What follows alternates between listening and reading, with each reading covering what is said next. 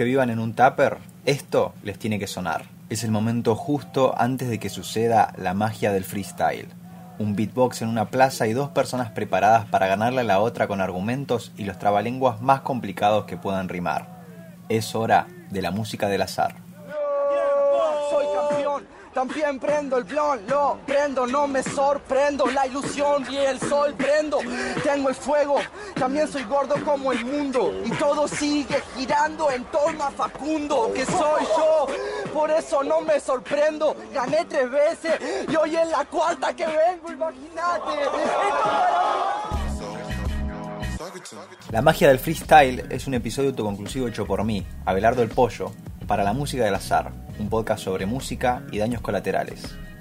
Desde niños que no llegaron a la pubertad hasta referentes que empezaron antes de que esos mismos niños hayan nacido, hay decenas de miles de receptores y actores argentinos en las batallas de freestyle. Sabemos que mueven millones de visitas en YouTube y que algunas de las voces más influyentes de la música nacional ahora mismo, Woz, Acru, Duki e ICA por nombrar algunos, salieron de las batallas. La espontaneidad del momento hace que sea irreemplazable el gusto por el free, te interese o no el hip hop. Esos chispazos creativos dados por la causalidad y la casualidad son los que han dado lugar al movimiento que quiero explorar hoy, uno mucho más heterogéneo y longevo de lo que se cree. Así que vamos allá. El 24 de enero de 2003 llegó a los cines argentinos 8 millas, la biopic de la mega estrella del rap estadounidense Eminem, que venía de triunfar en Norteamérica en taquilla y hasta en los Oscars. Así como en 1984 las películas Beat Street y Breakdance habían hecho al país conocer el baile de los b-boys y b-girls de la incipiente cultura hip hop, 8 Mile demostró a la población que los raperos se enfrentaban en competencias, y no con canciones, sino improvisando. Para una generación ver el clímax de las batallas en la peli se convirtió en obsesión, al punto de que todavía hay quienes discuten si Eminem realmente le ganó a Loto en la semifinal.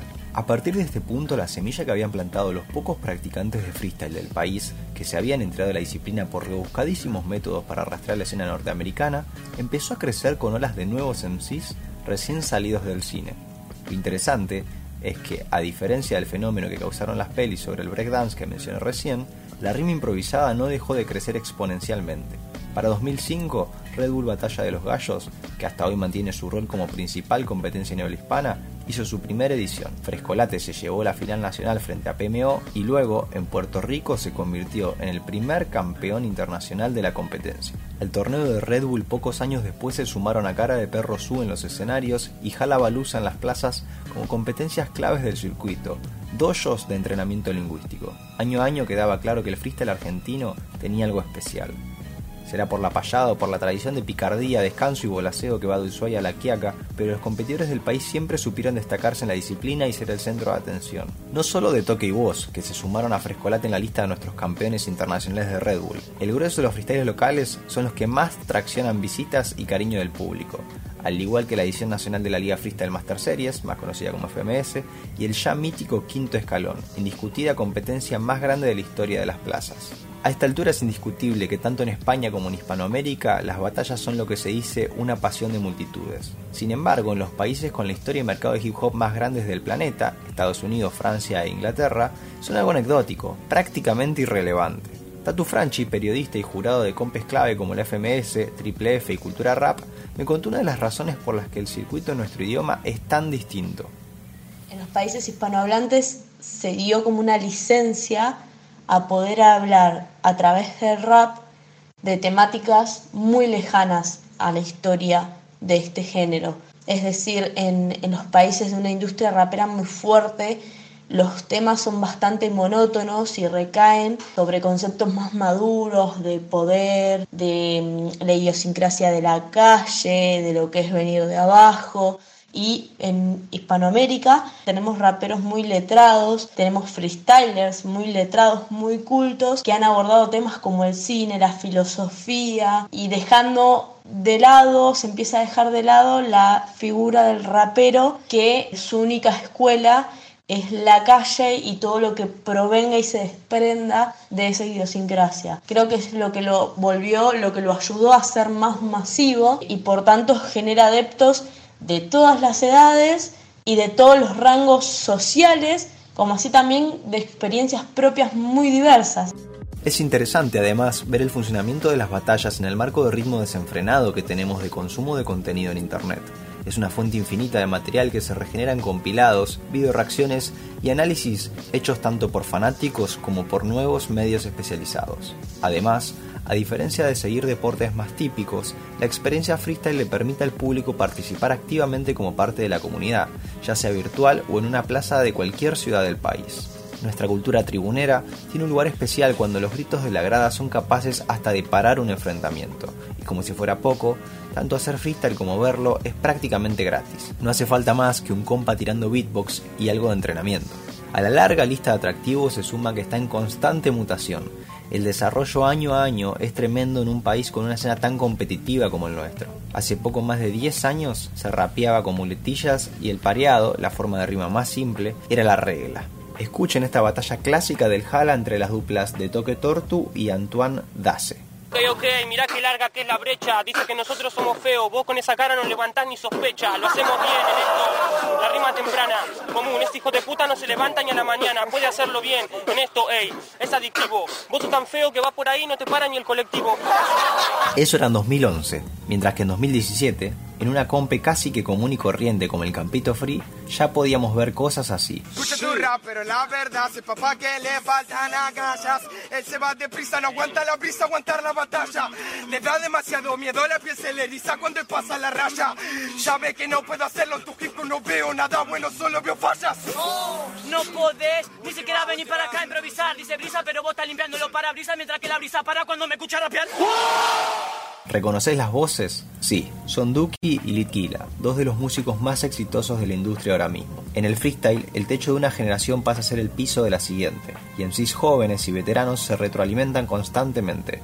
Sobre el progreso técnico del freestyle, Tatu también me contó lo siguiente. Hay una evolución de lo que se hace en las batallas, de cada uno de los aspectos batallerísticos, que tiene que ver con agarrar algo que ya existió, algo que inventó un OG, como puede ser el Deto, que tiene que ver con el acote, que es Papo con las técnicas, código con los flows, y en la actualidad hay muchos freestylers que llevaron todas esas temáticas, todos esos tipos de rapeo a un nivel impensado. Existen los Mecha, los Gazir, los Ritter, a tal punto que creemos que no hay nada mejor que lo que hoy hay, pero sí que viene arrastrándose y mejorándose desde hace muchos años. El crecimiento de la movida gracias a todas estas condiciones obviamente la transforma, abre puertas a todo tipo de perspectivas, discusiones y una búsqueda de profesionalización que puertas adentro puede generar contradicciones. Por ejemplo, recién al pasar de entender que el battle rap es un deporte, y seguro que a más de uno le hizo ruido. El asunto de si es una disciplina artística o deportiva está latente desde la aparición de la FMS y su sistema de puntuación, donde se matematiza la ejecución y creatividad de cada round se prioriza una manera de calificar en teoría más efectiva a costa de una forma fría de evaluar lo artístico del asunto. Naturalmente, capas más conservadoras del hip hop se han distanciado de este tipo de eventos o aquellos que sponsorean grandes marcas como Red Bull, mientras que el flujo de personas nuevas en el mundo del rap van ocupando una porción cada vez más grande de la demografía del movimiento, por lo que ya se discute incluso si las batallas de freestyle siguen siendo hip hop. Para conocer la atención, les presento a Arsa, la ves como la enganché, yo no tengo barba, no soy el che, pero che, mamen, disculpa, che, si te manché, la guarache, fuck that shit, voy en un jet, como lo hace, yo, mamen, yo, mejor que la mame si no le gusta mi estilo, supe cómo lo pongo, no soy adivino, solo escribo en el ritmo mientras fumo otro papiro del libro. Él es un rapero tremendamente respetado en el under bonaerense por ser un cazaflá por excelencia. La crítica al mainstream del freestyle es porque la gente que, ahora hace freestyle no, no, sabe de rap. Son gente que, más que nacen como un juego con la palabra y algo ingenioso, por así decirlo. Lo que veo es eso, Es Como que lo que veo es que, bueno, con tal de que, que yo los cuatro barras, con tal de hacer cuatro barras y que encaje en la última, te digo cualquier cosa, ¿viste? Como qué sé yo, ahí se pierde un montón de aquello de skill, delivery, el flow, tipo, es como, no sé, algo muy rico como para hacerlo tan pobre. Y la verdad no, no tiene nada de malo, pero eso no es freestyle, eso no es rap. Y, está mal como confundir las cosas porque si no hay como una parte conservadora, se, se pierde todo y se, se va desdibujando y va transmutando. Cuando dice cuatro barras, se refiere a los competidores que siguen siempre la fórmula de construir durante tres compases un punchline que grita en el cuarto, en vez de justamente fluir libremente como se supone que es la esencia de la improvisación. Del otro lado de esta tensión de si es o no hip hop, Daro dos Santos, respetadísimo organizador y jurado de competencias a tiempo completo, presenta una perspectiva más optimista. Siento que la viralización un poco hace que entren muchas personas que no saben ni tampoco les, interesa saber. Siento que, hay una, especie de desinformación, pero eso llega con, las grandes masas de, gente. Después, si vos vas a una, a una competencia underground, ahí te encontrás con un montón de gente que está ahí curtiendo el rap, ¿entendés? Y curtiendo el hip hop y la cultura hip hop y todos sus elementos. Y encontrás grafiteros, y encontrás, bueno, b-boys no tanto, pero, pero sí encontrás beatboxers, freestylers. Y bueno, las grandes competencias como tal no, no pregonan el, hip hop, viste, como, como tal. Pero sí, la gente, al menos, insisto, al menos en Argentina, no sé cómo será afuera, yo no creo que, que el freestyle esté completamente separado de la cultura hip hop.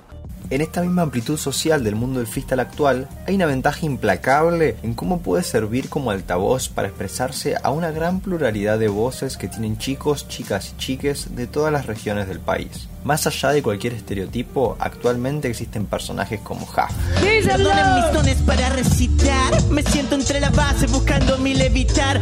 A la paloma de un tiro bola quieres exiliar. La paloma para vos, la pólvora para mí la libertad. Sí, señor, me piden más, cómo llega.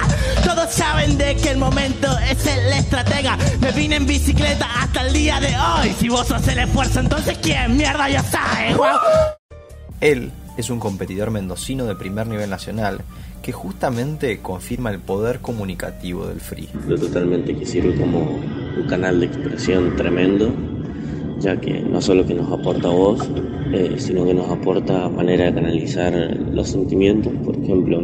O sea, creo que más allá de la competencia eh, en sí, el circuito Batatero también se le puede cargar muchos valores, se le pueden otorgar luchas, eh, uno puede representar ciertos colectivos, uno puede estar representando también una ciudad, una cultura, una manera de vivirlo. Entonces creo que él excede, excede, escúchame, eh, abarca algo mucho más grande que solo la parte competencia. Y lo de tomarse el freestyle como escenario para discusiones políticas no es un decir. Hemos visto reclamos por desaparecidos, denuncias a la policía y hasta luchas argumentales sobre la legalización del aborto, como la que protagonizaron Doser y Roma en la Batalla de los Gallos Argentina de 2019. Para vos un bebé es un esperma, para mí un bebé una familia eterna. Mi familia me preocupo para que se duerma, vos te preocupás por abortar para abrir esas dos piernas. No sabe qué decir si era instrumental, no es bueno posta en el track, no sabe qué decir aguante la maternidad,